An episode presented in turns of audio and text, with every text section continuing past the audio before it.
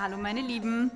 Es freut mich, dass ihr zur heutigen Podcast-Folge eingeschaltet habt. Äh, es ist wieder ein Interview. Ein Interviewgast ist heute dabei, über den ich mich sehr freue. Ähm, ihr kennt ihn wahrscheinlich alle. Jeder, der sich schon mal einen Vertriebspodcast angehört hat, kennt seinen Namen. Ich habe heute den lieben Christopher Funk bei mir. Ja, genau. Nee, ist eigentlich andersrum. Du bist bei uns. Ja, genau. Ich Vielen bin. Dank für deinen bist du nach Frankfurt gekommen. Ja, ich bin heute im Office von Xenagos ähm, und äh, ja, heute, die Folge steht so ein bisschen unter einem Stern, äh, sich von einem Vertriebsguru, wenn man so will, mal so ein paar Tipps holen als Frau. Was macht guten Vertrieb aus? Warum gibt es überhaupt noch so wenig Frauen im Vertrieb? Was kann man als Tipps geben und ähm, genau noch so ein paar Insights für euch. Wir hoffen, die Folge gefällt euch und ich würde sagen, wir legen einfach mal los, oder? Du musst Buße tun, ne? Ja, ich muss Buße tun, genau, stimmt.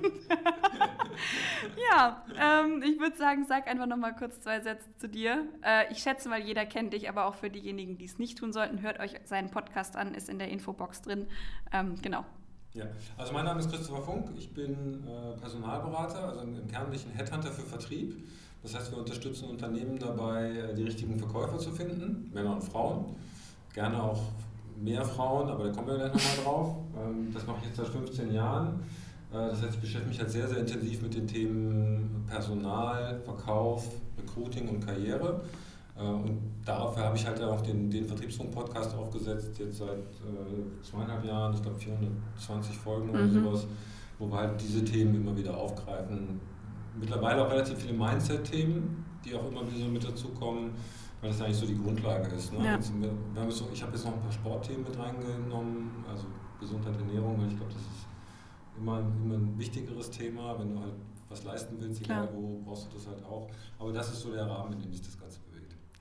Ja, ähm, ich habe auch tatsächlich vorher noch mal reingeschaut. Du hattest in deinen knapp 400 Folgen ähm, ja schon ein paar weibliche Gäste dabei, also die Natalia Wichowski zum mhm. Beispiel, die ja auch bald bei mir im Podcast sein wird mit der Greta Silva, hast du, glaube ich, jetzt eine Folge aufgenommen, wenn ich das richtig im Kopf habe. Oder ihr standet irgendwie im Austausch auf LinkedIn, das kann, kann irgendwie auch sein. Ähm, genau. Und du hattest aber als Thema, glaube ich, noch nie Frauen im Vertrieb. So in der Folge. Ich weiß gar nicht, ob wir es schon mal gemacht haben. Ich meine, ich hätte es schon mal gemacht, weil es auch so eins meiner großen Anliegen ist. Mhm. Weil ich glaube, dass äh, der Vertrieb für Frauen ähm, viele Möglichkeiten und Vorteile bietet. Ähm, viele Frauen Frauen aber auch sagen, ja, der Vertrieb ist so bäh, da will ich nicht mhm. hin und so weiter. Das ist ja jemand was an die, an die Backe löten und so weiter, mhm. jemanden über den Tisch ziehen, das will ich nicht. Ähm, und wir versuchen das auch zu fördern, also da auch aufzuklären, mehr Informationen rauszubringen. Ich hatte auch mal bei einem sehr, sehr großen äh, Vertriebsorganisationen äh, haben wir mal so ein, äh, versucht, ein Projekt ins Leben zu rufen, wie die es schaffen, auch den Frauenanteil in ihrem Vertrieb zu erhöhen, weil die halt auch ein Recruiting-Problem hatten. Ähm, also da versuche ich schon immer was, was zu machen. Das finde ich auf jeden Fall richtig und wichtig. Also ich habe es euch ja auch schon ein paar Mal gesagt. Wir sind jetzt bei uns im Sales-Team komplett knapp 20 Leute. Seit kurzem haben wir jetzt zwei neue Kolleginnen bei uns im Team, was mich mega freut. Damit sind wir sechs Frauen auf insgesamt 20 Personen, was jetzt generell in der Quote relativ gut ist, dass man so viele Frauen im Softwarevertrieb hat. Das ist ja jetzt nicht so, dass wir irgendein haptisches Produkt verkaufen würden, was man dann irgendwie noch schön präsentieren kann, sondern muss sich ja auch reinfuchsen. Aber trotzdem finde ich das immer noch sehr, sehr wenig und ähm, was glaubst du, ist so der Hauptfaktor, warum ich mich als junge, junge Frau oder generell als Frau nicht im Vertrieb bewerbe? Also gibt es da so eine Art Stigma, was ein Vertriebsjob generell hat? Weil irgendwie habe ich schon das Gefühl. Gut, ich habe es ja gerade schon versucht zu sagen. Also ich glaube, es ist erstmal so, dass, dass ähm, also wenn du im Kindergarten die äh, Jungs und Mädels fragst, was sie gerne mal werden wollen, ist, äh, sind, glaube ich, weniger dabei, die sagen, ich möchte gerne in den Vertrieb. ja? ja, klar. Ähm, und in der Schule ist es, glaube ich, auch so, also die meisten Leute kommen ja irgendwie von der Seite rein. Also es gibt wenig Leute, die sagen, ja, ich will, ich will im Vertrieb arbeiten. Außer die Leute aus meinem Umfeld, die mich natürlich kennen, das ist. Ne? Aber meistens wirst du ja irgendwo kriegst du so einen Kick von der Seite, der dich da reinschubst. Ne? Und äh, ich glaube, dass Frauen äh, nochmal ein Stück stärker geschubst werden müssen als Männer. Also Männer, die denken ja eher von sich so, ich kann das, irgendwie geht das schon, ich werde das können. Und Frauen denken immer so, ja, aber irgendwas davon kann ich bestimmt nicht und irgendwie ist es ja auch fies. Ne? Also hier eine der besten Verkäuferinnen bei uns im Team, äh, die war früher Architektin Ach, krass. Ähm, also kann, kann, ich kannte die persönlich Aha. und äh, die hat auch nach einem neuen Job gesucht und dann habe ich gesagt, ja, komm doch zu uns ins Team. Und die so, verkaufen, ey, im Leben nicht, niemals. Ne? Und ich so, ja, aber du kannst es dir mal angucken, tut ja auch nicht weh, du kannst ja mal zuhören und so weiter. Und äh, ja, wie gesagt, mittlerweile ist eine der besten Verkäuferinnen. Ja. Äh, verdient auch deutlich mehr als früher, hat auch deutlich mehr Freiheiten und so weiter. Ähm, aber wie gesagt, ich glaube, du brauchst da schon einen relativ starken Impuls oder das muss halt aus deinem Umfeld kommen, mhm. ähm, äh, dass du halt diesen Weg gehst. Ja. ja. Dabei ja. hat es natürlich für Frauen auch extrem viele Vorteile. Auf jeden Fall. Also ich meine, ich zum Beispiel, ich bekomme das immer wieder mit, auch in Gesprächen mit, mit Kunden, mit Ansprechpartnern, ähm, mit Geschäftspartnern, die mir sagen, dass ich es als Frau sehr einfach habe. Weil es gibt nicht viele, die, oder es gibt nicht viele Frauen, die Vertrieb gut können, weil es generell wenig Frauen gibt, die Vertrieb machen. Ja, das stimmt natürlich. Und genau. es wird dir im ersten Schritt nicht zugetraut. Also ich weiß nicht, wie alt deine Kollegin ist. Bei mir, ich bin ich würde jetzt mal sagen, generell relativ jung. Und wenn ich dann aber anfange, mit Männern zu sprechen, die zwei, zweieinhalb Mal so alt sind wie ich, die aber Geschäftsführer sind, Vorstand etc. pp., die trauen mir das für gewöhnlicherweise gar nicht erst zu und sind dann im Endeffekt überrascht, wenn sie merken, oh, die hat es ja doch drauf. Gut, aber das ist, glaube ich, eher eine Altersfrage. Also ich glaube, ähm, ich weiß nicht, ob du es einfach hast. Ich glaube, dass du als Frau immer ein bisschen mehr in Frage gestellt wirst, wenn deine Kunden Männer sind. Die, ja. die versuchen schon nochmal zu gucken, okay, ist da auch wirklich was dahinter? Wenn es dann der Fall ist, äh, dann, dann geht es, glaube ich, besser. Es gibt, ich habe auch mal eine Studie gelesen, dass, ähm, dass sich äh, Männer wie Frauen bei weiblichen Verkäufern eigentlich mehr, mehr trauen, Fragen zu stellen. Also es ist einfacher als, als einem Mann gegenüber. Das sind sicherlich Vorteile. Gut, du hast das, das Empathie-Thema. Ne? also Frauen, sagt man, sind einfach durch die Sozialisierung, also jetzt nicht genetisch, aber durch die Sozialisierung meistens schon eher darauf geeicht, so ein bisschen nachzufühlen, okay, wie, wie geht es dem anderen überhaupt und so weiter und äh, vielleicht das nicht ganz so faktenbasiert zu machen. Und äh, da wir ja alle wissen, dass äh, wir im Endeffekt alle Kaufentscheidungen emotional treffen und nicht faktenbasiert, ist das natürlich schon ein wichtiger Punkt, dass du halt die Leute dort abholst, äh, wo, wo sie halt stehen und wie ja, sie sich fühlen. Ne? So, das sind, glaube ich, schon äh, Vorteile. Ja, Fragen stellen ist, ist glaube ich, auch sehr, sehr wichtig. Ne? Und dann hast du ja den Punkt, also wenn du dir die andere Seite anguckst, Vertrieb ist ja eigentlich ähm, einer der wenigen Bereiche, die halt eigentlich komplett diskriminierungsfrei sind. Ne? Weil ähm, du kannst ja nicht immer irgendwie klein gehalten werden äh, aus politischen Gründen oder sonst so wenig Aber ich meine, wenn du die beste Verkäuferin bist oder wenn du deine Zahlen bringst oder übererfüllst, dann wird da keiner sagen, ja, aber du bist halt eine Frau, deswegen schmeißt man dich jetzt raus. machen wir das jetzt doch nicht. Also das ja. ist relativ dämlich. Ne? Ja. Ähm, und äh, du siehst das halt auch, ähm, also ich war ja früher auch bei Adeco in dem Konzern drin, mhm. also eines der größten Zeitarbeitsfirmen der Welt die auch in, in Südeuropa äh, und auch in Südamerika sehr, sehr stark sind. Und wenn da die, die Top-Verkäufer geführt, gekürt wurden, das waren fast nur Frauen. Und die haben auch gesagt, das ist für uns ist eigentlich der Weg, auch aus diesem Macho-Thema rauszukommen. Ja? Mhm. Weil äh, wenn ich hier die beste Verkäuferin bin, dann können mir die ganzen Typen äh, gar die Puppen runterrutschen, die können mir gar nichts mehr. Ne? Ja. So, in dem Bereich musst du mal sonst im Unternehmen suchen, wo du das hast. Mhm. Ne? Oder äh, also, du siehst das ja auch, auch, wenn du mal auf einer Vertriebsoffensive vom Dirk Kräuter warst oder so. Ähm, da sind auch sehr viele Leute, also auch viele Frauen, ja. finde ich auch überdurchschnittlich viele Frauen, junge Frauen. Ähm, aber du hast auch sehr, sehr viele Menschen mit Migrationshintergrund, weil das für die nämlich genauso gilt. Vertrieb ja. ist diskriminierungsfrei. Ja. Egal wo du herkommst, egal wie gut du Deutsch sprichst, wenn du deine Zahlen bringst, ist alles gut. Ja. und wenn du sozial aufsteigen willst, ist das halt eigentlich einer der, ist ein harter Weg.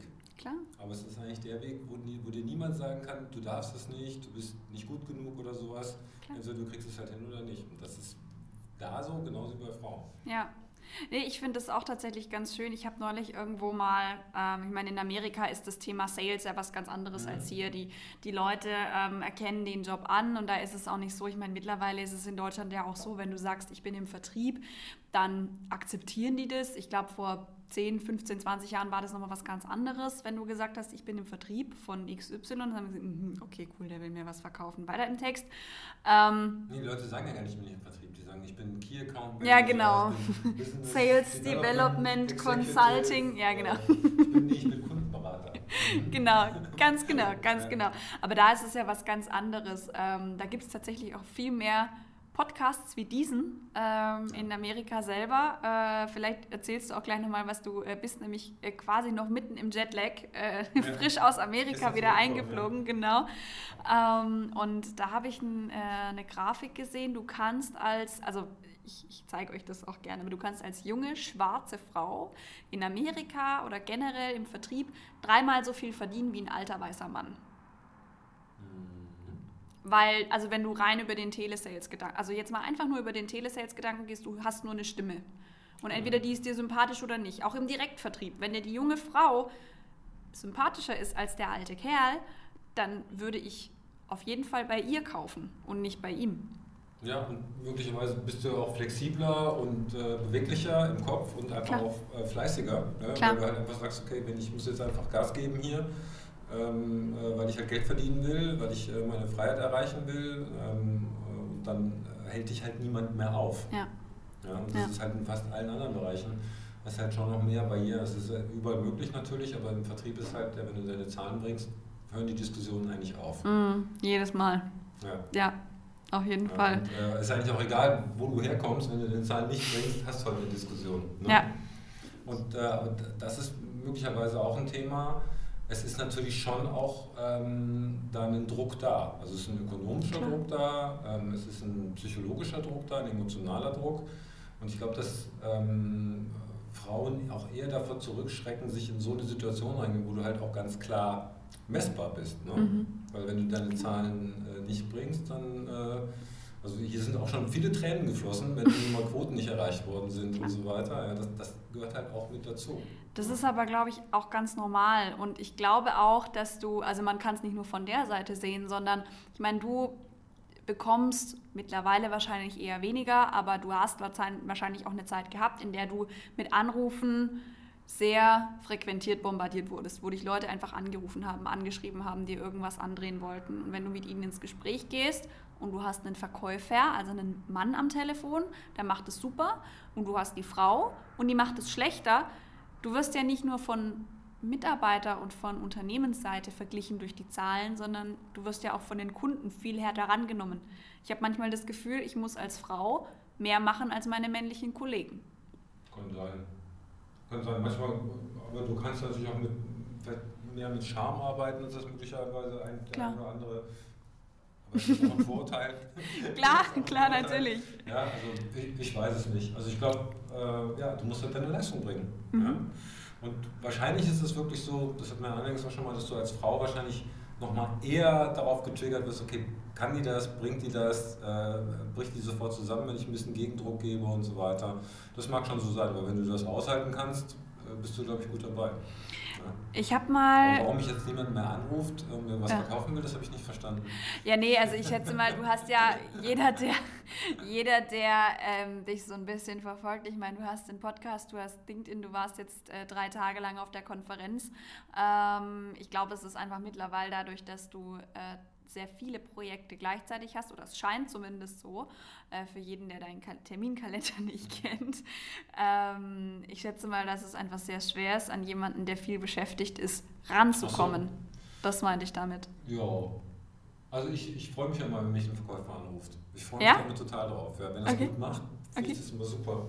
Wenn cool. es nicht gut macht, Dann gibst du ihm Tipps. Also ich höre mir eigentlich immer, also immer wenn mich jemand anruft, ich versuche immer mir alle Sales Calls anzuhören, weil ich eigentlich auch noch was lerne. Mhm, okay. Also ich war letztens war ich in der, in der Fußgängerzone und da war ähm, Amnesty International. Ja. Und hat mhm. mir mal angesprochen, ey, geile Verkäufer. Mega. So geil. Ja. Und die hören nicht auf, ne? Nee. Die, ähm, Nein. Weil die wissen ganz genau, in dem Moment, wo du weitergehst, ist der Call vorbei. Ist vorbei. Es kommt keiner Bist zurück. du raus, äh, ja. Überlegt sich das noch nicht mal und kommt nachmittags wieder, sondern mhm. du musst den jetzt kriegen. Und der ist immer wieder reingegangen. Ja, aber sie konnten ja doch und hin und her und so weiter. Denken Sie nur an die leuchtenden Kinderaugen. Ja, mhm. ja bei Amnesty International nicht. Gut, die gehen halt bei Plan war es halt, ja. Ihre Stimme zählt für Menschenrechte, denken Sie an die ganzen Menschen im Gefängnis und so weiter. Mhm. Ja. Äh, also geil gemacht, echt nicht so ich gar nicht, ich muss ja nochmal noch vorbeigehen, mir das nochmal anhören, das ja. ist so cool. Ja, ich ja. hatte auch ein, ähm, also meine, meine Mutter und ich, wir unterstützen ein Mädchen in irgendwo in Südamerika über Plan. Die haben mhm. ja da auch dieses Mädchenförderungsprogramm. Ja. Und letztes Jahr wurde ich angequatscht in der, in der Fußgängerzone äh, auch in der Weihnachtszeit, wo bei allen sowieso das Geld eher lockerer sitzt. Und ähm, dann hieß es so, ja, und wir sind von Plan. Da habe ich gesagt, Jungs, ich habe da schon was. Ja, aber warum denn nicht zwei Kinder unterstützen, wenn du schon eins unterstützt? Habe ich gesagt, Jungs, es ist okay, cool, ich gerne, aber ich habe jetzt echt noch was zu tun. Der hat mich nicht gehen lassen. 13 Minuten hat er mich festgehalten und ich war wirklich kurz davor zu unterschreiben, habe dann gesagt, äh, stopp, es ist das gemeinsame Spendenkonto. Ich kann jetzt nicht einfach irgendwas unterschreiben und dann wird irgendwas abgebucht. Das funktioniert so nicht. Aber es war wirklich gut gemacht. Weil, Die sind echt sehr gut trainiert, die Leute. weil die ja auch, also die können ganz klar, finde ich, auch nochmal ganz andere Bilder schaffen als jetzt wir als Verkäufer. Auch. Also ich, ich glaube, dass du bei einem Menschen in der Fußgängerzone mit einem Bild von einem kranken, verletzten, heimatlosen Waisenkind ähm, ganz andere Gefühle auslöst, als wenn ich ihm jetzt irgendwas von irgendwelchen Technologietools erzähle. Ich glaube, das ist ein falscher Glaubenssatz. Ja? Ja. Weil ähm, also du hast erstmal zwei Punkte, die, die eigentlich für alle Verkäufer wichtig sind. Das erste ist die Motivation, die da steht. Die Mhm. Leute sagen, okay, wenn ich dem jetzt, wenn die jetzt nicht unterschreibt bei mir, dann habe ich ein Kind weniger, das zur Schule gehen kann. Das Klar. ist doch mal eine geile Verkaufsmotivation, Ja, klar. die dahinter steht. Ja. Klar. So und äh, bei uns zum Beispiel, wir sind jetzt eine Personalberatung für Vertrieb, ne? da sage ich immer, wenn ihr ihm das nicht verkauft, wird er wahrscheinlich nicht den richtigen Verkäufer finden. Das heißt, die Firma wird weniger Umsatz machen, der Wettbewerb wird stärker, nachher gehen die den Bach runter, da sind nicht nur die Verkäufer nicht mehr da, sondern auch die Leute in der Produktion, in der Buchhaltung und so weiter. Das heißt, ihr seid dafür verantwortlich, dass es unseren Kunden besser geht. Mhm. Dass die langfristig überleben, gute Umsätze machen und hier für den Standort, für Deutschland und so weiter was Gutes tun. Und wenn Ja. ihr das nicht schafft, dann, und das siehst du ja ganz oft, die Kunden kommen dann nach einem halben Jahr wieder und so, ja, wir suchen immer noch. Dann kann Ja. ich ihnen sagen, ja, sie haben gerade irgendwie eine halbe Million Euro in den Sand gesetzt. Ja, und das ist bei einem Produktionsunternehmen mit einer Marge von 2-3 Prozent oder sowas, ist das eine Menge Geld. Ja? Mhm. Ja, klar. So, und, äh, und das ist, glaube ich, ganz wichtig, dass du dir immer anguckst, okay, warum machen wir das hier? Was ist der Mehrwert für meinen Kunden? Klar. Ja? Und das ist dann halt nicht nur ein Stückchen Software oder sonst irgendwas, sondern das ist halt dafür verantwortlich, ob das Unternehmen jetzt wirklich erfolgreich weitergeht oder nicht. Ne? Es gibt ja dieses Beispiel von einem Fitnesstrainer. Es kommt jemand ins Fitnessstudio, übergewichtig, ja, also Mhm. Lebensmittelschwangerschaft, schon ein bisschen älter, ist auch ungesunder Lebensstil und so weiter, Mhm. Single und sagt, ja, ähm, ich will mich nur mal umgucken. Mhm. Ja, es geht, niemand geht in ein Fitnessstudio, um sich nur mal umzugucken. Genau, ich Ja. möchte mir mal anschauen, wie ihre sanitären Anlagen so aufgebaut ja. sind. Also Mhm. niemand geht überhaupt in, man geht auch nicht in ein Autohaus, um sich nur mal umzugucken. Nein, Ja. nein. So, und äh, da, gibt es halt das, äh, den Spruch auch, okay, wenn, wenn du als Fitnesstrainer oder als Verkäufer im Fitnessstudio es nicht schaffst, dass der sich jetzt hier anmeldet und regelmäßig kommt, dann bist du dafür verantwortlich, dass er wahrscheinlich fünf Jahre früher stirbt. Ja, klar. Klar. So, also das, das ist das Erste, das ist Motivation. Ne? Und äh, das Zweite ist halt, ähm, dass die natürlich auch sehr, sehr gut trainiert sind. Ja, Mhm. also ich höre mir gerne Sales Call an, aber das, das Schlimme ist, ja, die meisten Sales Calls sind wirklich unfassbar schlecht. unfassbar schlecht. Das Schlimmste ist eigentlich, wenn die Leute dich anrufen und drei Minuten am Stück Reden. reden, einfach nur reden, ja? Und, dann so, und dann irgendwie versuchen, einen Termin zu machen, wo ich sage, sie haben mich jetzt noch kein einziges Mal gefragt, was ich will. Oder ob sie Und bei mir richtig ja, ich sind. tue nur, was mir gesagt wird. Ich so, Ja. das war jetzt die komplett falsche Antwort. Ja. Oh Gott, ja. ja, das hatten wir aber auch schon ein paar Mal ähm, bei uns im Büro, dass die einfach, wenn man bei uns anruft, dann kommt man im Vertrieb raus. Wir haben das extra so geschaltet, dass ähm, Anrufe von Kunden, von Partnern, von Macht Sinn. Interessenten direkt im Vertrieb Macht landen. Sinn. Macht das Sinn, genau. Ja. Aber wenn dann da irgendjemand kommt und sagt, ja, ich möchte bitte gerne ähm, mit dem Geschäftsführer sprechen, mit dem Bastian in, unserer, in unserem Fall. Okay, gut. Mhm. Haben Sie den Termin? Ja, ich denke schon. Mhm. Ja, und wie ist Ihr Name? Ja, sagen Sie ihm einfach Firma XY. Er weiß dann schon, worum es geht. Da weißt du direkt, er weiß nicht, worum es geht. Weil wenn er wüsste, worum es geht, dann hättest du nicht bei uns angerufen, sondern dann hättest du ihn direkt angerufen. Ähm, und ähm, ja, diese Sales Calls sind immer ganz schön, weil die lassen, also die, die reden dann auch immer so lange, dass sie, also die müssen ein unfassbares Lungenvolumen haben. Weil die reden und Also das ist reden und reden der und falsche Sales-Ansatz. Ne? Ja. Also man sagt immer, wenn ich den Kunden zu Wort kommen lasse, nicht zu Wort kommen Ja, lasse, genau. ich kann ja nicht Nein sagen. Ja. genau, genau, dann sagt er aber gar nichts mehr irgendwann. Ja. Sondern er, er denkt sich dann nur so, hm, ist okay, cool. Aber ich finde das auch cool, wenn du, wenn die Leute, wie die Leute auch dann versuchen durchzukommen. Und wenn die, wenn die gut sind, schaffen die das eigentlich immer. Ja. Wenn sie es clever machen. Ne? Und ich, wenn, wenn, ich, wenn ich einen guten Verkäufer am Telefon habe, finde ich das mir total geil. Mhm. Wirklich krass. Ja. Ja.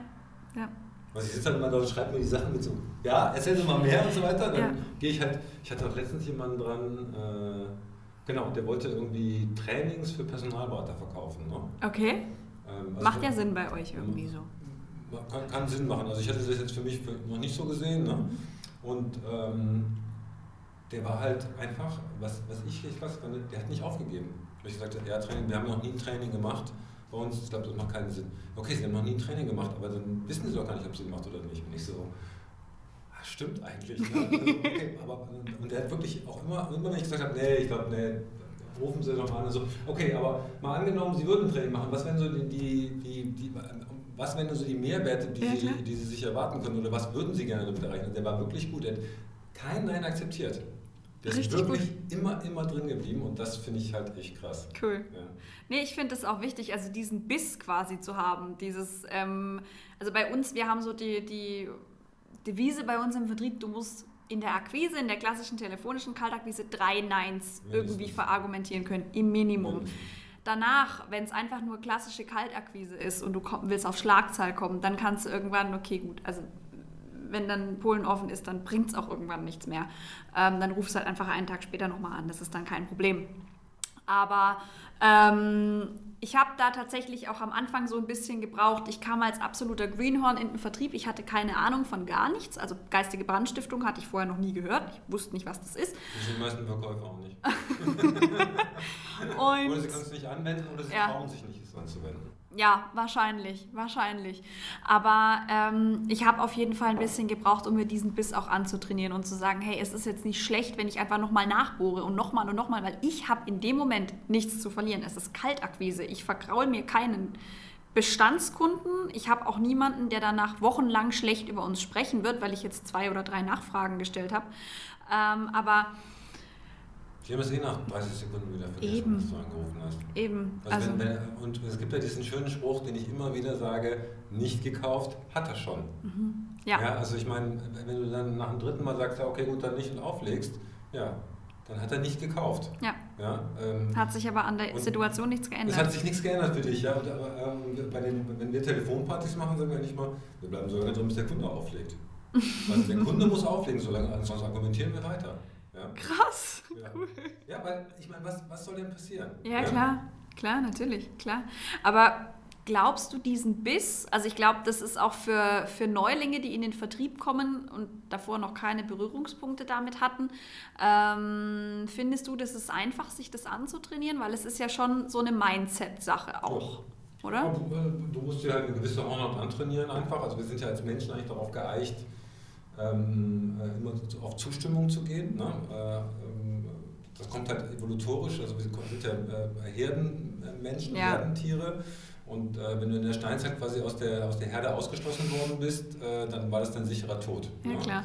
So, und darauf ist unser Gehirn eigentlich getrimmt, dass, du, dass wir, na, also Scham ist ein Riesenthema, ne, dass du dich schämst, wenn du irgendwas, also du willst halt konform mit der Gruppe sein. Ne? Ja. Und in dem Moment, wo du halt nicht mehr konform bist, sagt dein Unterbewusstsein, uh, das könnte jetzt gefährlich sein. Mhm. Kennen wir alle. Ne? Mhm. Äh, ne? Also wir können es an tausend äh, oder mehr, jeder kann sich an mehrere Situationen erinnern, wo es, wo es irgendwie peinlich war, wo irgendwie als Schulkind erstmal auf der Bühne gestanden hat und seinen Text vergessen hat, sich in die Hose gemacht hat. Jeder kann sich daran erinnern und komischerweise, das ist jetzt Jahre her, aber das ist immer noch da. Das ist halt dieses Schamgefühl. Ne? So, und jetzt bist du, aber, aber heute ist es so, also wenn du einen Kunden anrufst und ähm, der sagt nein und du sagst dann, ja okay, aber was müsste denn passieren, das doch ja, du wirst nicht sterben. Also du wirst, wirst wahrscheinlich nicht sterben. Ja? Wenn du nochmal willst, wirst du wahrscheinlich auch nicht sterben. Ne? Aber das ist halt nicht mehr so wie in der Steinzeit und das müssen wir halt, deswegen musst du es ein bisschen trainieren, ein bisschen Hornhaut kriegen und so weiter. Ja, also das, ist, das ist im Prinzip wie in der Sozialakquise. Ja? Es gibt halt Leute, die wissen genau, das sind vielleicht nicht die schönsten und nicht die schlauesten, die wissen halt genau, okay, wenn ich, wenn ich am Abend zehn Frauen anspreche, gehe ich auf jeden Fall mit einer nach Hause. Das ist einfach das Gesetz der Zahl. Wenn ich nur fünf anspreche, gehe ich wahrscheinlich allein nach Hause. Mhm. Ja. Äh, und da ist die Ablehnung ja noch viel härter eigentlich, weil mhm. sie halt mhm. persönlich ist. Ne? Ja, klar. So, und äh, wahrscheinlich haben die sich irgendwann haben die mal erkannt, okay, äh, wenn ich nach dreimal aufhöre, ist blöd, weil dann bin ich gehe ich allein nach Hause. Ne? Wenn ich nicht aufhöre, gehe ich eigentlich nicht allein nach Hause. Also muss ich halt einfach darüber wegkommen. Ne? Ja. Und ähm, so, und, und, auf der anderen Seite haben wir diesen, auf der Kundenseite diesen Abwehrreflex, also jeder, der, also das ist ja nicht, dass ein Kunde, dass ein Kunde auch sagt, so, boah, endlich ruft mich mal jemand an. Ich sitze schon den ganzen Vormittag hier rum. Am Telefon. Das ist total langweilig. endlich, ich dachte schon, das Telefon wäre kaputt. Das ist ja gar nichts mehr, ja. Sondern wir sind alle super, super busy heute. Du hast ja, tausend Kanäle, WhatsApp, LinkedIn, Xing, Facebook und Instagram, äh, Twitter, äh, keine Slack, Ahnung. Slack-Kanäle, Schieß mich Meetings, tot. Äh, Telefonkonferenzen, so. Und was wir als Verkäufer eigentlich immer machen, wir challengen den Status quo des Kunden. Ja. Also wenn der Kunde sagt, okay, ähm, mein CRM-System ist so Mist, ich brauche unbedingt ein neues, dann wird er wahrscheinlich selber auf die Suche gehen. Und jetzt gehen wir aber rein und sagen, Sie brauchen halt eine Ergänzung zum CRM-System, weil, weil Sie damit mehr Leistung bekommen, ja. mehr Umsatz machen können und so weiter. Das heißt, wir müssen eigentlich immer den, erst wir müssen ihn unterbrechen, dem, was er tut. So, und, und wenn, wenn du unterbrochen wirst, dem, was du sagst, ey, ich habe keine Zeit. Ja, wenn er sagt, ja, aber es ist ganz wichtig, nee, das brauche ich nicht. Ne? So, und die Verkäufer, wir müssen erstmal über diesen Erstmal müssen wir die Leute aus diesem super busy rausholen und dann müssen wir den Status quo challengen. Das sind zwei Sachen, die eigentlich unangenehm sind. Mhm. Und das ist auch eine Trainingsfrage. Ja. Je öfter du das machst, je mehrere Töne kriegst, weißt du schon, jetzt sagt er bestimmt gleich das und das. Das ist das klassische Einwandbehandlungsthema. Jetzt, ich warte ja auch schon drauf, sie sagen, ja, nee, äh, nee, das machen wir selber. Und dann sage ich, okay, kommt das und das. Ne? Oder nee, brauchen wir nicht, haben wir schon, kein Budget, keine Zeit. Das sind eigentlich die Einwände, die immer kommen. Ja. So, wenn dann ein Verkäufer sagt, ja, der hat gesagt, er hat kein Budget. Ich sage, ey, Quatsch. Von welchem Baum bist du denn runtergefallen jetzt gerade? Ja? ja, so. Und, und, und das, erstmal ist es unangenehm, ne? weil wir müssen aus unserer Komfortzone raus, wir müssen den Kunden bisschen aus seiner Komfortzone. Es ist ja nicht immer viel schöner, wenn der, wenn der Kunde auf uns zukommt und sagt, ja, hilf mir bitte und so weiter. Ne? Mhm. Ne? Deswegen sind Frauen ja oft auch so in so Pflegeberufen mhm. oder ne, da haben die Leute, ne, wenn du sagst, ähm, so, und Verkäufer, die müssen halt immer ein bisschen über ihre Grenzen gehen, die müssen immer ein bisschen dahin gehen, wo es für dich unangenehm ist und für deinen Kunden. Und da sind wir wieder zum Ausgangsthema zurückgekommen. Das ist, glaube ich, für Frauen, diesen Schritt zu gehen, also erstmal sich da rein zu begeben, ist, glaube ich, am Anfang schwieriger als bei Männern, weil Frauen immer, immer glaube ich, also ist jetzt auch ein Vorteil, aber das habe ich jetzt halt oft schon erlebt, dass Frauen immer eher von sich glauben, ich kann das nicht. Ja. Und Männer von sich eigentlich immer glauben, ja, der klappt schon irgendwie. Ja, irgendwie aber beide können auf die ja. Schnauze fallen. Beide können auf die Klar. Schnauze fallen, ja, aber, aber, ähm, ja, aber wenn du es nicht gar nicht anfängst, fällst du halt auf die Schnauze und sagst, Klar. nee, das, das, Verkaufen liegt mir nicht. Sag ich mal, woher weißt du das? Äh, hast du es schon mal gemacht? Nee. Woher willst du dann wissen, dass es dir nicht liegt? Ja? Klar, natürlich. Also es ist, ähm, es ist schon so, ich, ich habe auch tatsächlich, als ich am Anfang in meinem Freundeskreis dann erzählt habe, klar, du erzählst halt so erster Job und keine Ahnung, pipapo, dies, das. Und dann wirst du gefragt, ja, was machst du denn jetzt? Ich bin jetzt im Sales Development. Und dann kommt erstmal gar nichts. Dann ist so Stille. Du kannst Grillen zirpen hören im Hintergrund und sitzt dann da und denkst du so, okay, cool. Und jetzt habt ihr noch irgendwelche Fragen, irgendwie Anregungen, Feedback, wo du dann angeguckt wirst, als wärst du so eine ganz exotische Kreuzung aus Mammut, Einhorn und Chamäleon. Keiner kennt dich, jeder glaubt dran, dass es das gibt, aber es hat auch noch niemand was davon gehört oder gesehen. Und, und du sitzt dann da und denkst dir so, Alter, bin ich jetzt wirklich so abartig als Frau im Vertrieb? Weil wenn jetzt irgendwie ein, ein, ein junger Kerl Mitte 20 erzählt, ich bin im Vertrieb bei einem jungen Technologie-Startup und es geht voll durch die ja auch sagen können. Ja, aber ich bin ja kein junger Typ in einem Technologie-Startup. Also, ein Typ? Eine junge Frau in dem Technik. Ja, wollte gerade sagen. Du ja genauso sagen. Ja, natürlich. Also klar, natürlich habe ich dann schon auch von meinem Job erzählt, aber in dem Moment, als ich gesagt habe, ich bin als Frau im Vertrieb, das waren so zwei Puzzleteile, die nicht mhm. ineinander gegriffen ja. haben. Was, äh, wenn ich jetzt gesagt hätte, ich bin im Social Media Marketing tätig, dann hätte mir das jeder das abgekauft. Im Jahr 2020 das ist eigentlich auch schon merkwürdig, ne? Es ist schon schade, ja. ja. Also, ähm, weil ich einfach auch finde, dieses Thema Digitalisierung, es ist ja jetzt nicht so, dass Männer das für sich gepachtet haben. Mhm. So ist es nicht. Und ähm, ich meine, genauso wie, gut, ich meine, mittlerweile ist es nicht mehr ganz so komisch, wenn du Männer hast, die im Kindergarten sind und Erzieher sind beispielsweise oder Männer in der Altenpflege, ist ja auch relativ häufig eigentlich. Mhm ähm, oder Lehrer, mhm. auch was. Ähm, aber Frauen in Männerberufen ist irgendwie immer noch so ein Stigma. Ja, wobei ich, ich würde jetzt halt nicht das Männerberuf sehen. Nee, es ist halt ein von Männern dominierter Beruf, aber es ist jetzt kein Beruf, den Männer genau, gepachtet haben. Ja, genau, genau, dafür gibt es den Podcast. Podcast. Ich, ich gebe mir ja. zumindest wirklich Mühe, ähm, aber äh, weil ja nicht immer nur ich die guten Tipps geben kann oder so. Ja, ich glaube, es geht ja auch viel um Aufklärung, dass man halt mal versteht, okay, das, ja. äh, worum geht es denn da? Und das ist, also ich glaube, dass, dass halt viele Menschen auch sagen, naja, Vertrieb, das ist so, äh, es klingelt jemand an der Tür und dann machst du auf und dann Staubsaugervertreter. rein und ähm, dann versucht er mit aller Kraft irgendwas zu verkaufen, was ich eigentlich gar nicht haben will oder auch Versicherungsvertreter und so weiter. Das ist ja so das Bild, das sich bei uns so wahrscheinlich geprägt hat und ähm, heute ist es halt, glaube ich, viel mehr so, also auch das, was ihr jetzt macht da mit EcoBot, ne? also es ist ja, das ist zum Beispiel was, wo wahrscheinlich niemand nach googelt, ne? Mhm. Sagte, weil es eigentlich was ist, von dem du eigentlich gar nicht weißt, dass du es brauchst. Ne? Ähm, so, und wenn du dafür keine Verkäufer hast, wird es halt nichts. Erstmal kriegen die Kunden den Mehrwert nicht. Ja? Ähm, weil, wie gesagt, das ist nichts, wo du jetzt sagst, ich brauche jetzt das unbedingt. Ne? Und das wird, glaube ich, in der Zukunft, gerade bei der Digitalisierung, immer mehr werden. Also ich meine, klar, du kannst jetzt mit deine Schuhe bei Zalando kaufen und dein, dein Eiweißpulver bei, bei Amazon, ja. Ähm, äh, dafür brauchst du keine Verkäufer. Ja? Und meiner Meinung nach sterben ja auch zu Recht diese ganzen Läden aus, die, die, die Bahn verteilt, die Bayern-Verteilzentrum in der Stadt sterben aus, ja? Ähm, weil die halt einfach auch schlecht keine Verkäufer haben. Ja, klar. Ja. Also ich finde es immer so krass, wenn du dann so im Kaufhaus stehst und irgendwie dann äh, erstmal die Kasse suchst. Und die Verkäufer alle von dir weglaufen. Das ist immer ganz oft genau. genau. Sagst, drehen die sich Frage mich weg. bloß nichts, und genau. Du stehst halt oh in der Kasse in der Schlange mit zehn Leuten und denkst so, warum habe ich das gemacht? Ja, ich hätte es eigentlich genauso gut online kaufen können. Ja. wäre wahrscheinlich noch günstiger gewesen. Schneller. Und halt noch was anderes machen können. Ne? Ja.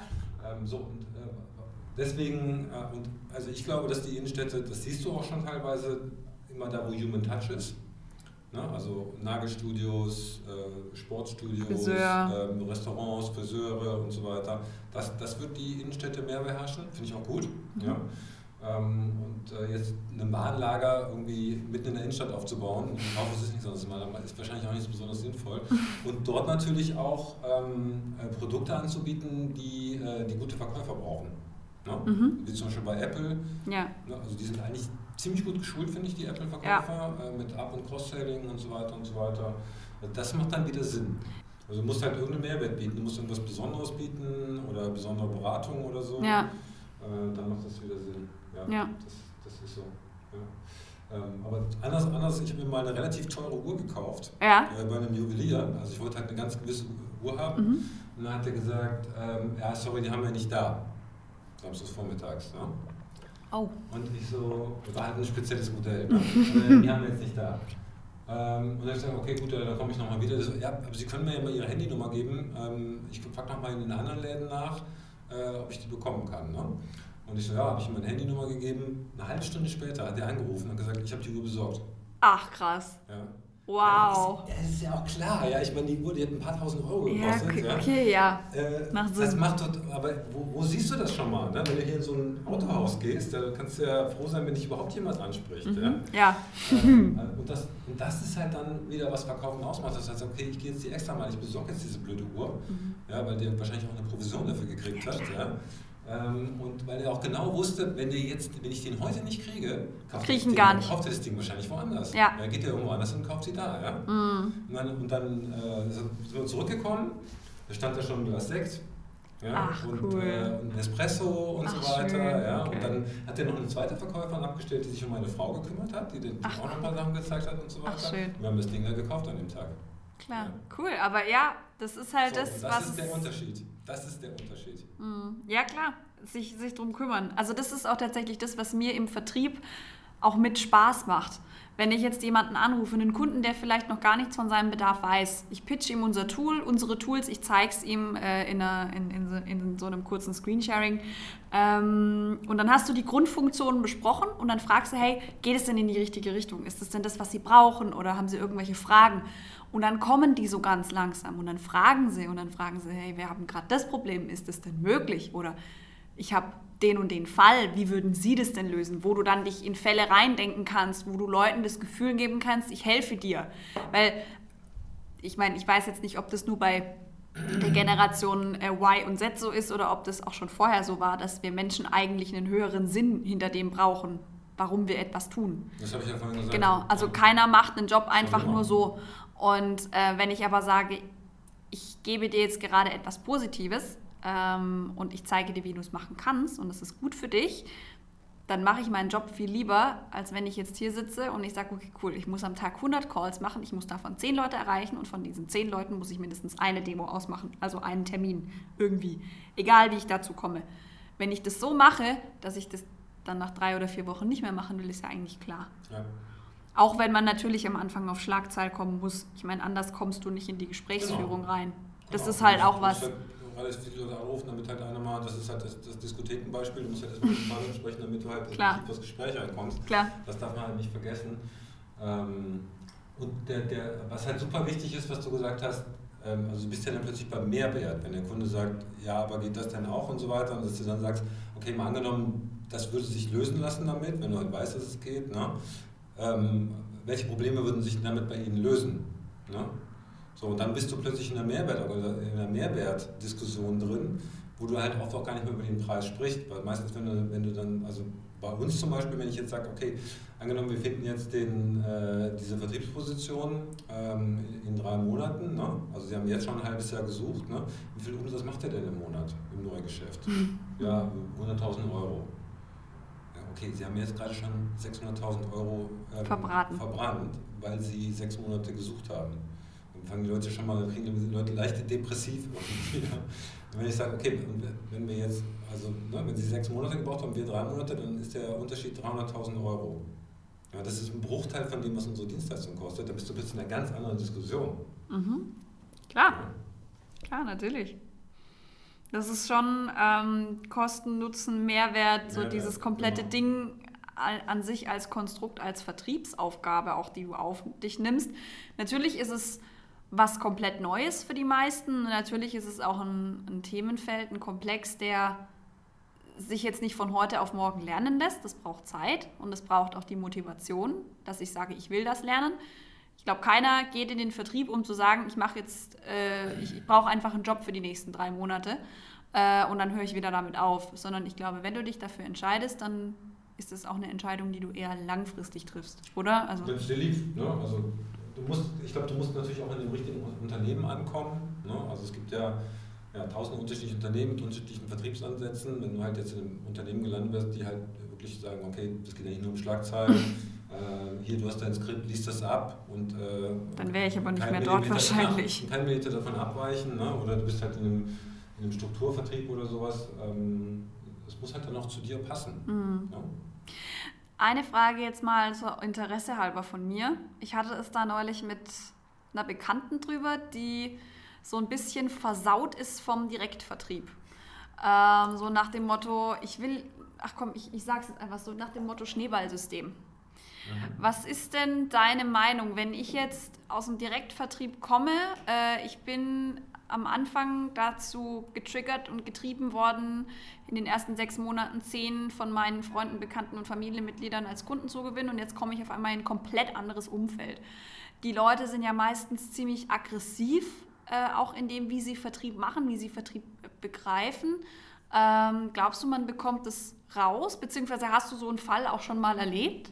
Also ich habe als Student ähm, bei der Deutschen Vermögensberatung gearbeitet. Mhm. Äh, das ist, also das, ist das glaube ich, was du mit Direktvertrieb meinst. Im Prinzip bist du ja auch im Direktvertrieb. Ja, ja? klar. Ähm, ähm, und äh, da habe ich auch erstmal ähm, an meine Kommilitonenversicherung verkauft und so weiter. Ähm, mir, hat das, mir ist das jetzt vom, vom System her nicht so gut gefallen.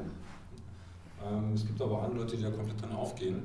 Ähm, und auch da geht es ja wieder darum, okay, äh, du musst halt dann auch was finden, wo du sagst, okay, das ist, ähm, also auch da kann ich ja sagen, wenn, wenn du es schaffst, einem Studenten jetzt dazu zu bringen, äh, eine gute Altersvorsorge aufzubauen, äh, ist es wahrscheinlich was, wo er dir in 50 Jahren sagen wird, ey, so geil, dass es, egal ob es jetzt das perfekte Produkt war oder vielleicht nicht so ganz, so geil, dass es gemacht hat, weil jetzt habe ich das Thema weg, weil die Leute eigentlich viel zu spät damit anfangen. Ja? Also auch das kannst du argumentieren. Ja? Ähm, ich glaube, es hängt ein bisschen vom Produkt ab, dass du halt sagst, ich kann dahinter stehen. Ähm, dasselbe ist im Network Marketing. Ne? Da Klar. ist es ja auch so, also wenn du sagst, okay, das, das, das passt vom Produkt. Also wir hatten ja die Julia Fora hier im, äh, im Interview, die macht, äh, mhm. äh, die machen Befeni, die machen Maßhemden. Mhm, ja. Die war übrigens auch Architektin. Ach und, nein, äh, die echt? Hatte, ähm, die hatte ähm, irgendwie so eine ähm, die konnte mit der Maus nicht mehr arbeiten. Die hatte so eine Handgelenk. Sehenscheidengeschichte ja, genau, oder was? Okay. Richtung. Konnte mit der Maus nicht mehr arbeiten, was als Architekt ein Oh bisschen blöd nein. ist. Und ähm, musste dann irgendwie auf links umlernen, das ist aber auch schwierig. Und äh, hat dann nebenbei angefangen, Hemden zu verkaufen. Natürlich auch erstmal an ihren Bruder und ihre Freunde Klar. und so weiter. Ähm, ich glaube, so ein Maßhemd kostet irgendwie unter 39 Euro. unter 50 Euro, ähm, wo ich dann gesagt habe, und, und die hat gesagt, die Leute fanden das alles so geil, das, boah, das Hemd ist so geil, da haben die ihren Freunden gesagt, ey, ich habe so geile Hemden, die kosten eigentlich weniger als im, äh, ist ein Maßhemd, die kosten weniger als im Handel und die sind auch noch irgendwie fair produziert und so Mhm. weiter.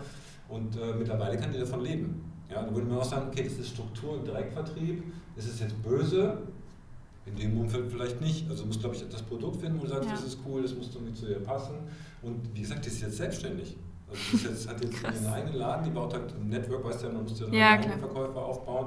Und wenn, wenn du jetzt mal hast, der sagt, äh, die will mir auch ständig so ein Hemd andrehen. Ich komme mal vorbei, da kannst du dir auch mal so ein Hemd. Ich genau weiß, was da passieren wird. Ja.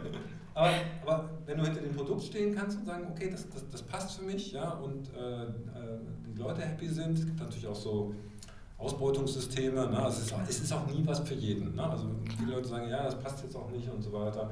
Aber in dem Fall würde ich sagen, ja, go for it. Ja? Klar. Und äh, der Sascha Rabe zum Beispiel, wir haben uns auch im, äh, schon mehrfach im Podcast, deutsche Vermögensberatung, Ja. hat sich ein Team aufgebaut, super divers, irgendwie aus, aus zehn unterschiedlichen Nationen und so weiter. Ähm, äh, wo man sagen muss, okay, aber wenn ich jemanden schaffe, dass jemand eine richtige Altersvorsorge hat, dass er, dass er seine Familie richtig abgesichert hat und so, das ist ja wichtig. Ja, klar, Ja. natürlich. So, und wenn ich, äh, und ähm, äh, gerade bei Versicherungen sagen die meisten Leute, nee, brauche ich nicht. Berufsunfähigkeit, nee, brauche ich nicht. Wieso? Also, nee, stimmt nicht. Du brauchst das. Und äh, du musst dann auch manchmal auch in den, also gerade Versicherungen werden eigentlich nur über Schmerzen verkauft. Ne? Mhm. Also musst du eigentlich Über sagen, Angst, klar. Okay, nehmen wir mal an, Sie würden jetzt verunglücken und könnten nicht mehr arbeiten. Wie würde es denn dann weitergehen? Und, und dann, Sie musst Oh. in den Schmerz. Und dann so, Mhm. wenn ich aber so, ja, so, und ihre Familie und ihre Kinder, was ist dann damit? Und dann so, äh, nee, stimmt, ja, äh, ja, nee, das macht ja die Beru- Berufs-, äh, ich hab, das macht ja die staatliche. Und dann so, die staatliche zahlt ihnen das und das. Wie weit kommen sie denn damit? Also, Eine ja, Woche ja, einkaufen. So, okay, wie lange können sie ihre Wohnung halten? Wie lange können sie ihr Auto halten? So, du musst dann in den Schmerz reingehen. Mhm. Ja, Ja, klar. und auch bei Altersvorsorge, du musst dann, nee, das klappt schon irgendwie. Also, okay, rechnen wir mal aus, was am Ende übrig bleibt. Ne? Okay, dann haben sie irgendwie, was ist ein Drittel von dem, was sie jetzt haben. Wollen sie so leben? Ja? Ja. Ne? Die Leute sagen immer, ja, in der Rente, dann, dann reise ich, dann mache ich Weltreisen und so weiter. Von der Kohle machen sie gar nichts mehr. Da können sie wahrscheinlich nicht mehr, mehr in ihrer Wohnung bleiben. ja? Du musst in den Schmerz reingehen. Klar, natürlich. Ja? Du musst in den Schmerz reingehen und das ist natürlich auch wieder von dem Thema zum Anfang, das ist natürlich auch nicht schön. Also willst du mit Leuten lieber um schöne Sachen sprechen. Ne? Klar. Es macht mehr Spaß darüber zu sprechen, wie dein Leben besser wird und so weiter. Klar, das mache ich dann auch, aber du musst halt oft auch in den Schmerz reingehen. Also Du musst halt mit was Negativem anfangen, damit die Leute auch, auch hören, Bei oder? uns ist jetzt zum Beispiel so, wir haben jetzt eine, eine Analyse gemacht von den Angeboten, ähm, die wir verloren haben, Mhm.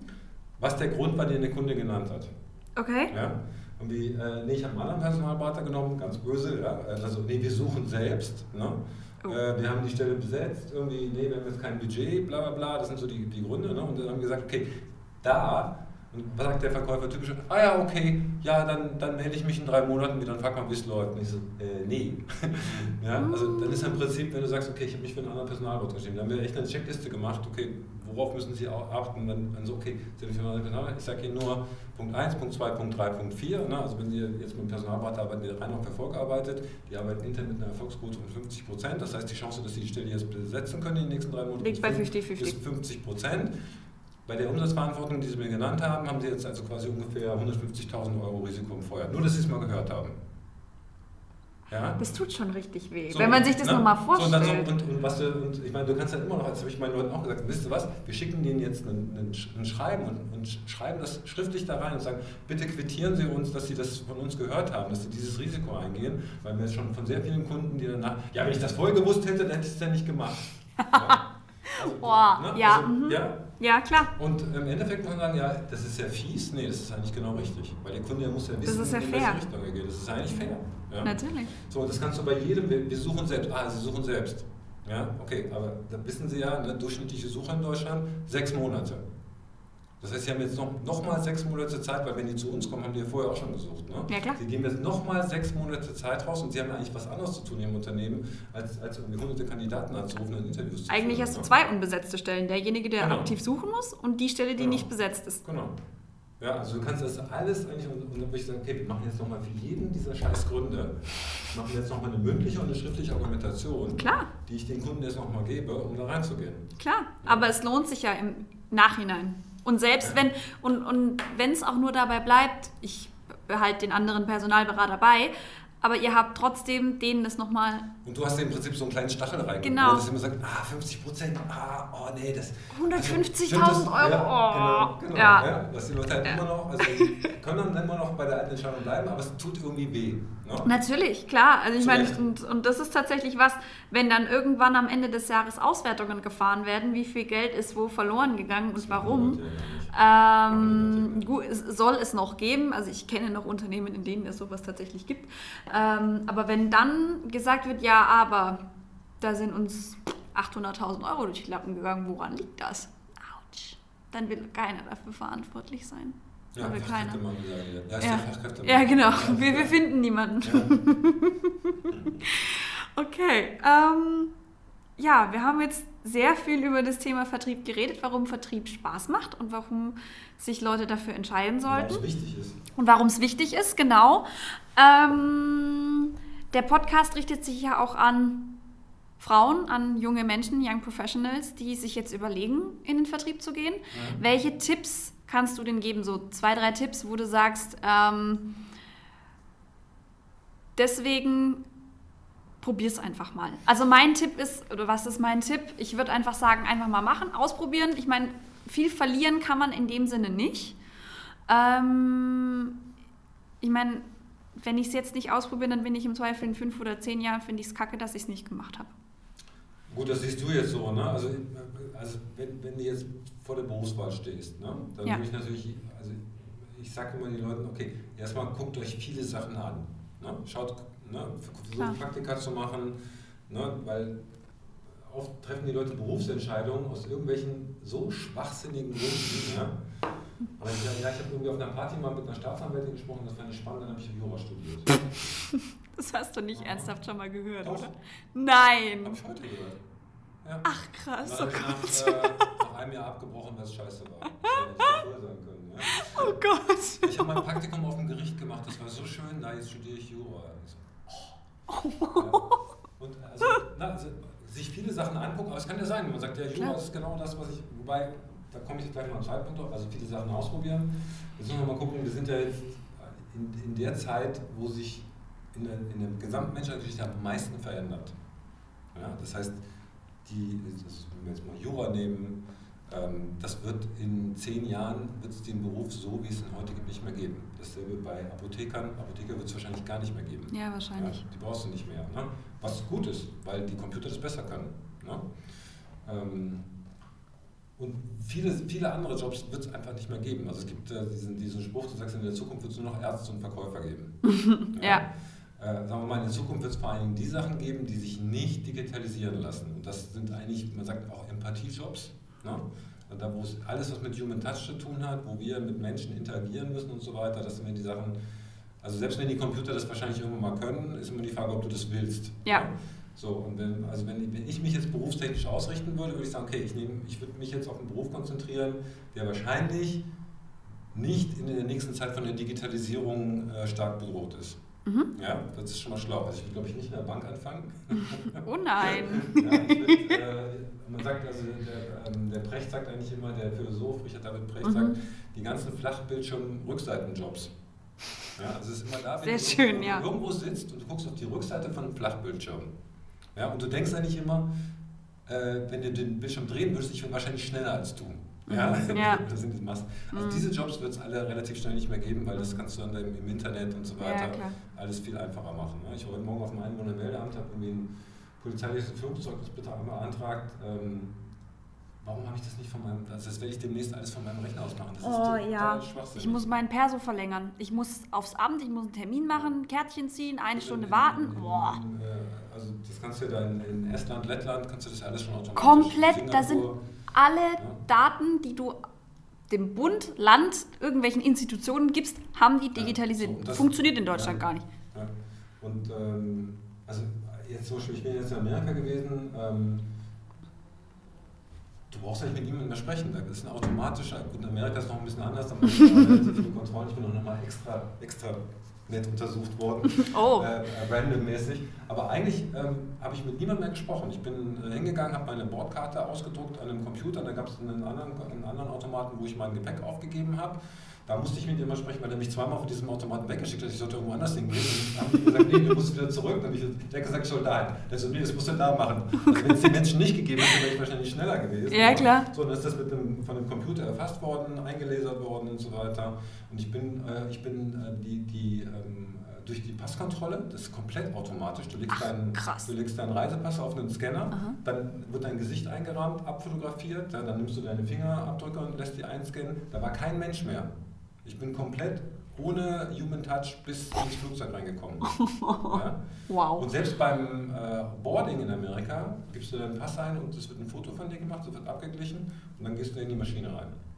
Mhm. Ja ähm, deinen Pass und deine, deine Bordkarte. Also ne, da mal drüber nachdenken, okay, ähm, wenn man sich da mal ein bisschen anguckt, was da passiert, also alles, was mit Human Touch zu tun hat, das wird wahrscheinlich, also alles Gesundheit, Pflege, Vertrieb, äh, Beratung und so weiter und so weiter, da würde ich mir, glaube ich mal, würde ich mich, glaube ich, eher mit, mit auseinandersetzen. Das ist, glaube ich, der wichtigste Tipp. Mhm. So, und dann Verkauf, geh irgendwo hin, wo es halt einen ähm, einen systematischen Vertriebsansatz gibt, wo die Leute mhm. wirklich sagen, okay, du hast jetzt von Schlagzeilen gesprochen und so weiter. Es gibt halt so viele, ich sage dann immer Amateurvertriebe, die halt ihren Verkauf machen, das ist auch okay, das funktioniert auch, aber wenn man es systematisch machen würde, äh, Software gestützt und so weiter, mit einem anständigen Ansatz, wären die wahrscheinlich dreimal so gut. Und damit verdiene ich halt teilweise mein Geld, dass ich halt mir Vertriebe angucke und mir sage, okay, die müssen das und das und das und das mhm. ändern und dann so, boah, wie geil, wir machen die 50% mehr Umsatz, einfach nur, wow. indem wir ein paar Sachen geändert haben. Ja.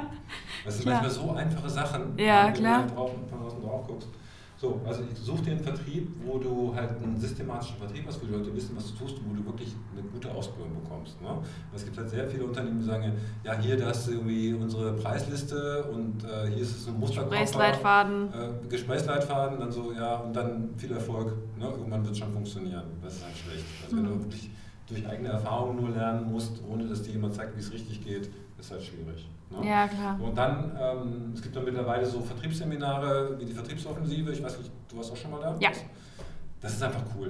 Ne? Ja. Wo du an, an, an, zwei Tagen, boah, 48 Stunden, also mal 24 Stunden. Boom, boom, boom, Ey, du kommst da raus und bist so ja. aufgedreht so voll gedröhnt mit lauter Vertriebscharisma. Ja, richtig geil. Da kannst du richtig. zweimal, das kostet irgendwie 50 Euro so ein ja. Ticket, also zwischen 50 und 100 Euro, kannst du dreimal im Jahr hingehen, da kriegst du so viel Druck betankt, dann kannst du natürlich im Internet gucken, aber ich glaube, so ein Live-Event ist nochmal auch geil. Das ist ein ganz anderes Feeling. Ja.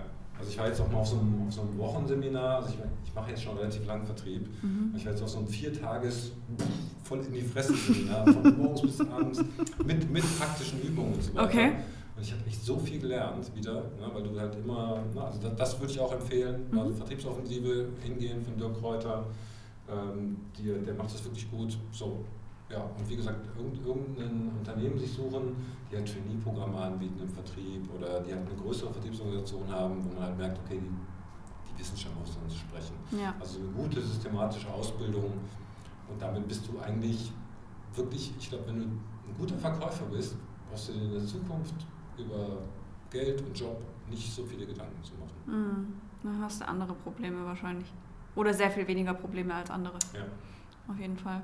Aber es geht ja einfach gut. Wir müssen ja nicht über Probleme sprechen. Ja, nee, dass es einem ja. gut geht, ist auf jeden Fall sehr schön. Also das ist natürlich äh, immer Also du hast einen Job, wo du anderen Menschen dazu verhilfst, dass es ihnen besser geht. Mhm. Du musst halt dann auch das richtige Produkt oder den richtigen Service haben. Ne? Ja, klar. Ähm, und wie gesagt, es hat auch viel damit zu tun, wie du das siehst. Mhm. Ne? Also wie gesagt, wenn du jetzt Verkäufer bei Plan bist, dann ja, das ist so ein Fundraising-Drücker, der da irgendwie Mitgliedschaften verkauft, aber andererseits sagst du, okay, mit, jedem, mit jeder Mitgliedschaft sorge ich dafür, dass das es einem Kind besser geht. Gehen wird. Ja. Und dadurch ändere ich was in der Welt. Ja, klar. Das ist doch krass. Das ist total krank eigentlich, wenn man sich das mal überlegt. Zum Beispiel, ne? Ja, extrem cool. So, ja, also das, das wären die beiden Sachen, die ich empfehlen würde. Cool, sehr schön. Einen letzten Tipp oder eine letzte Empfehlung ähm, gibt es jetzt seit dem letzten Interview in meinem Podcast, möchte ich von jedem Interviewgast mal so hören, welches Buch, gibt es ein Buch, gibt es ein Hörbuch, einen Film, den, äh, was du in der letzten Zeit konsumiert hast, was dich nicht mehr loslässt. Weil ich finde, Weiterbildung ist ja auch immer so ein Ansatz, das muss von selber kommen, aber wenn man so ein paar Tipps bekommt, fällt es ein bisschen leichter. Also, was ich eigentlich immer empfehle, wenn, wenn wir jetzt über das Thema Vertrieb sprechen, wenn du wirklich bei den Basics anfängst, ähm, das Buch von Cialdini, Die Kunst des Überzeugens. Mhm. Kennst du das? Ja. Ähm, das ist ein dick, relativ dicker Wälzer, aber es liegt auch daran, dass, es, dass der unviel, unwahrscheinlich viele gute Beispiele bringt.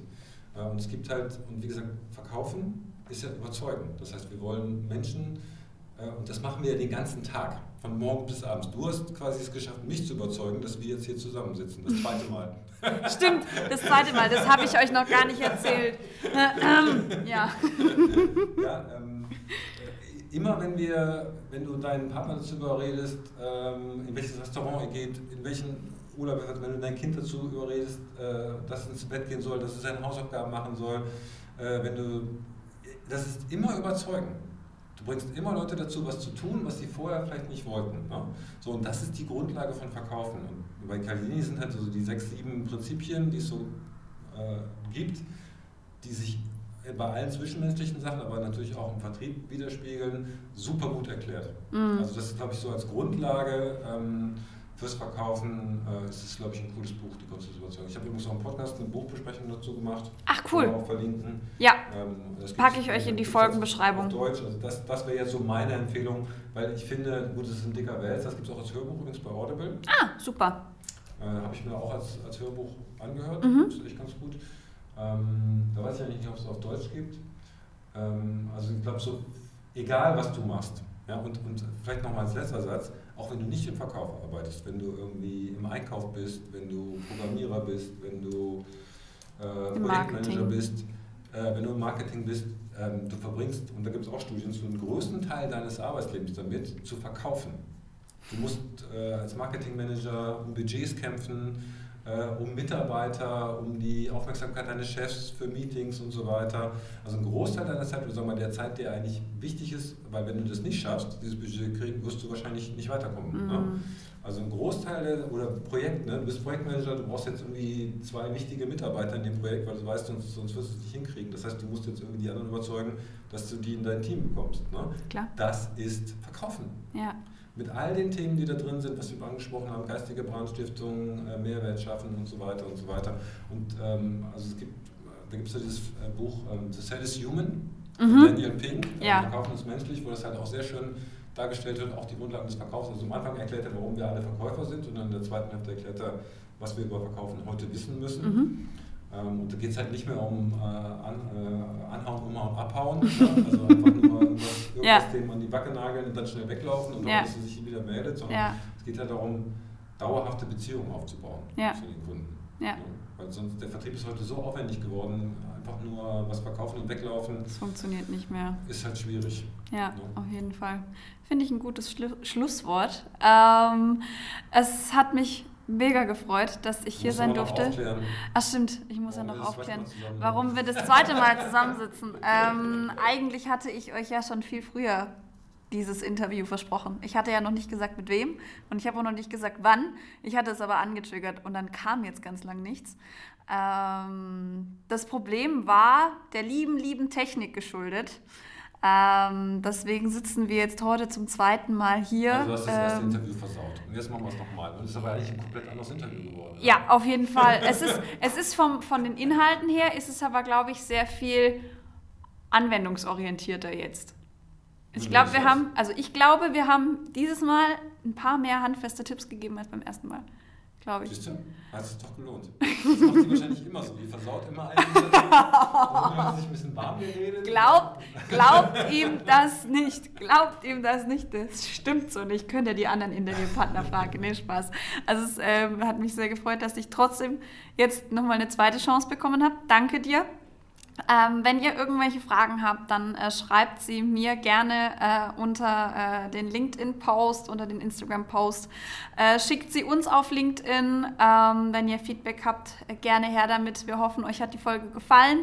Und ähm, ich wünsche euch noch eine super Woche. Freue mich dann, wenn ihr nächste Woche wieder Und den, einschaltet. Äh, Vertriebsfunk, ne? Und den Vertriebspunkt nicht vergessen, auch, ne? ist in der äh, Infobox drin, ganz Cool. genau, mit der Buchbesprechung und den beiden Büchern, die du gerade erwähnt hast. Ähm, und wenn ihr da irgendwie noch Fragen habt, dann äh, kommt gerne auf uns zu. Wir freuen uns auf euer Feedback und äh, wünschen euch, glaube ich, beide noch eine gute Unbedingt. Restwoche. Unbedingt. Schön, dass du zugehört hast. Ja, macht's gut. Ciao, ciao.